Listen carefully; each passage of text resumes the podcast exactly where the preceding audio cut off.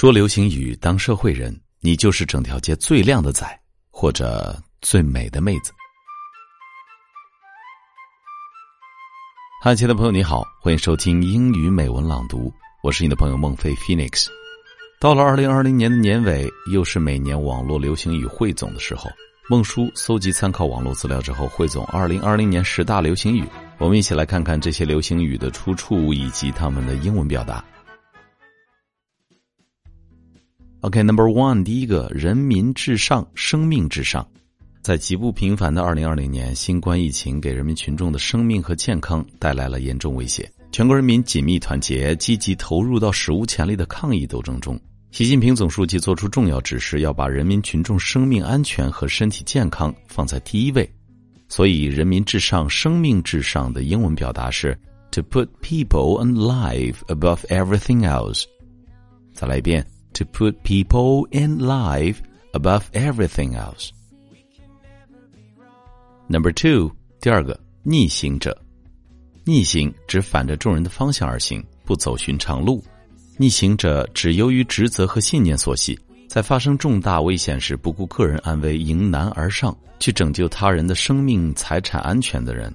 二零二零年。逆行者成为对在新冠疫情阻击战中涌现出的先进个人和集体的称呼。那逆行者的英文表达是 “counter marching people”，或者叫 “people who run towards danger”，“people who run towards danger”。还有第三种表达方式 “heroes in harm's way”，“heroes in harm's way”。Number three，第三个词“萨”。本用以描写风声，现在流行的飒，特指帅气利落、潇洒清爽，多用于女性。新冠病毒肆虐神州大地，女性撑起了抗疫的大半边天，所以如今“飒”真飒，又美又飒，已成为人们赞美奋战在各行各业各自岗位上的女性同胞的常用语，在网络上广为传播。那“飒”的英文表达叫 “spirited”。Number four，第四个后浪。后浪这个词源于“长江后浪推前浪，世上新人换旧人”。二零二零年五四青年节前夕，短视频后浪以不可阻挡之势成为舆论的焦点。后浪承担起了历史赋予他们的责任和使命，已成为这个伟大时代的希望一代。如果直译为 “rear waves”，呃，后面的海浪，可能只有中国人能够理解，外国人很难理解后浪和年轻一代联系起来。因此，英语中关于年轻一代的更准确的说法，可以用 younger generation，younger generation，young people 或者 youngsters 来表达。OK，number five，神兽，神异之兽，本指中国古代民间神话传说中的动物。二零二零年上半年，因受新冠疫情的影响，全国各地中小学延期开学。孩子们在家上网课，这些孩子活泼可爱，但有一些孩子调皮捣蛋，智商超群。他们在家学习，没有老师的监管，家长不得不与之斗智斗勇，使出各种招数。所以，家长们盼望疫情早日平复，学校早日复课，尽快让神兽归笼。神兽变成了疫情期间居家上网课的孩子们的代称。神兽熊孩子的直译，我们可以翻译为 “wild kids”，“wild kids”，“wild kids”。顽皮捣蛋的孩子，神兽或者 God Beast，God Beast，但在这里呢，我们 refer to naughty children。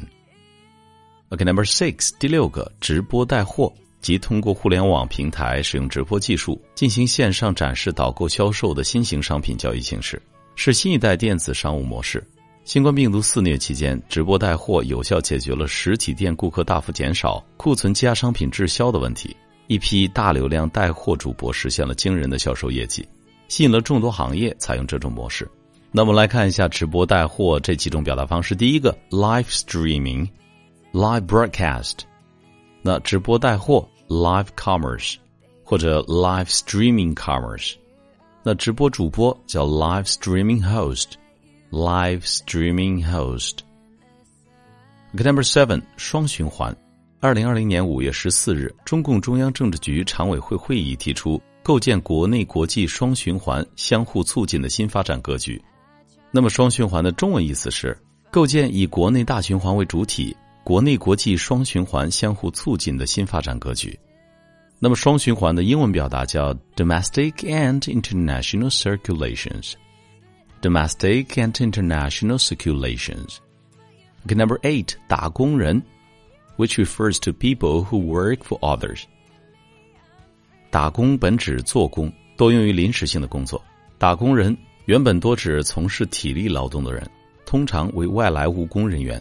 九月二十二日，一名网友在网上发了一条自拍的短视频。视频中，他做出要出门打工的样子，并说：“勤劳的人已经奔上了塔吊，你却在被窝里伸了伸懒腰，你根本没有把生活当回事儿。”早安，打工人。这个视频引来大量的关注和模仿，打工人随即引爆网络。那我们来看打工人的英文表达，最常见的 employee，employee，或者 office worker，office worker，当然还有最后一个 commuter，commuter。OK，Number nine，内卷，又称内卷化，来自英文中的 evolution，源于美国人类学家吉尔茨农业内卷化 （agricultural evolution）。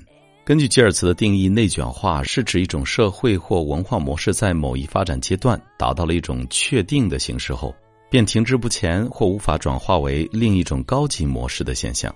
那内卷化的英文表达就叫 evolution，evolution。OK，Number ten，最后一个凡尔赛文学。凡尔赛文学是一种以低调的方式进行炫耀的话语模式，也称反学。这种说话模式先抑后扬，自说自话，假装用苦恼、不开心的口吻来炫耀自己。比如，有人自炫长得瘦，就会说：“哎呀，好羡慕那些轻轻松松就长胖了的人呐！我一个月吃了好多东西啊，以为体重能上九十斤，结果，哎呀。”太不公平了！我一点没胖，我太想哭了。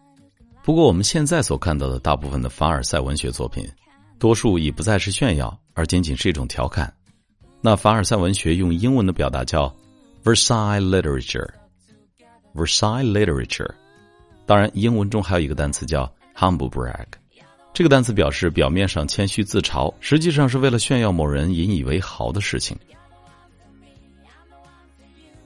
好了，最后一起来回顾一下这十个流行语的英文表达。Number one，人民至上，生命至上，to put people and life above everything else。To put people and life above everything else. Number two，逆行者，heroes in harm's way. Heroes in harm's way. Sa, spirited, spirited. Number four，后浪。referring to today's younger generation. Younger generation. Number five, 神兽, to refer to naughty children. Naughty children. Number six, 直播带货, live streaming commerce. Live streaming commerce. Number seven, 双循环, domestic and international circulations domestic and international circulations. Number eight, 打工人 refers to people who work for others. The people who work for others. Number nine, 内卷 involution. Involution. Number ten, 凡尔赛文学 Versailles literature. Versailles literature. 当然，孟树觉得在二零二零年的流行语还有很多没有收录进来，比如说“奥利给”、“精神小伙”、“爷青回”、“ 秋天的第一杯奶茶”、“打工人”、“尾款人”，以至于到现在的“干饭人”。最后不得不提到的是“不讲武德”、“好自为之”等等。二零二零年即将过去了，你对哪个词印象最深？你最常用的又是哪些流行语呢？欢迎你在评论区分享给大家。我是孟非 Phoenix，这里是英语美文朗读。感谢你的收听，让我们下期再会。See you next time.